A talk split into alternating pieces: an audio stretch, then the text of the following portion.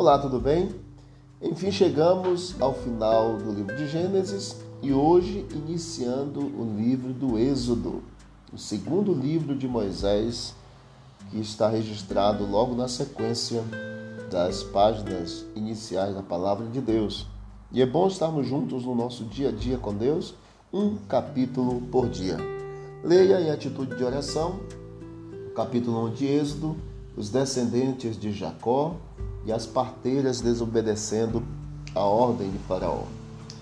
Diz a palavra de Deus no final do capítulo 50 de Gênesis, no final do livro de Gênesis também, que José morreu, Jacó já havia morrido, e então ficaram os descendentes dos filhos de Jacó no Egito e cresceram de forma grandiosa, diz a palavra de Deus, multiplicaram-se e os egípcios ficaram com medo devido ao grande número de israelitas que se porventura viesse o inimigo e se unissem a esses israelitas, os egípcios não teriam condição de exatamente combatê-los. E então os egípcios com tirania faziam servir os filhos de Israel e lhes fizeram amargar a vida com dura servidão em barro e em tijolos, em, com todo o trabalho no campo, com todo o serviço em que na tirania os serviam.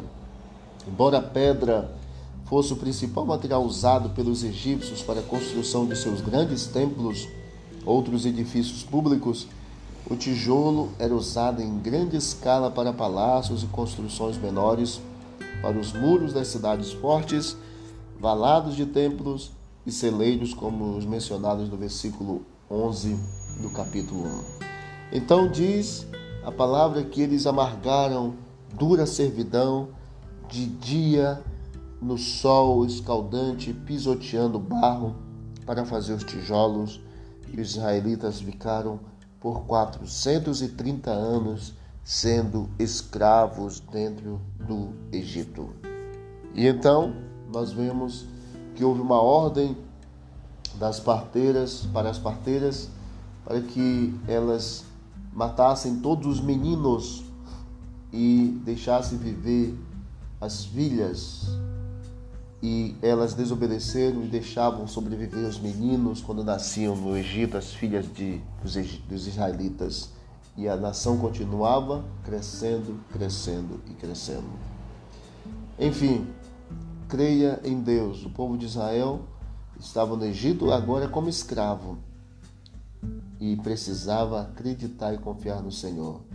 Pisoteando os barros, dia a dia, no sol escaldante do Egito eles precisavam confiar no Senhor. Que tipo de barro você tem pisado? Que tipo de barro você tem tido o desafio de pisotear cada dia? Que luta você tem enfrentado? Quantos anos você tem passado por essa luta? Creia, porque Deus ele um dia vai libertar você daqui deste mundo para levá-lo para o céu, onde você vai ser livre, assim como o povo de Israel após a caminhada de 400 anos dentro do Egito. Creia, creia e creia. Oremos. Querido Deus, obrigado, Pai, porque o Senhor no tempo certo vai ouvir o nosso clamor e vai nos libertar. Não importa os desafios que enfrentamos, o mais importante é estarmos contigo segurando em tuas mãos, tendo a certeza da vitória. E um dia nós receberemos a libertação e a salvação eterna, em nome de Jesus. Amém. Que Deus abençoe. Vamos que vamos para o alto e avante.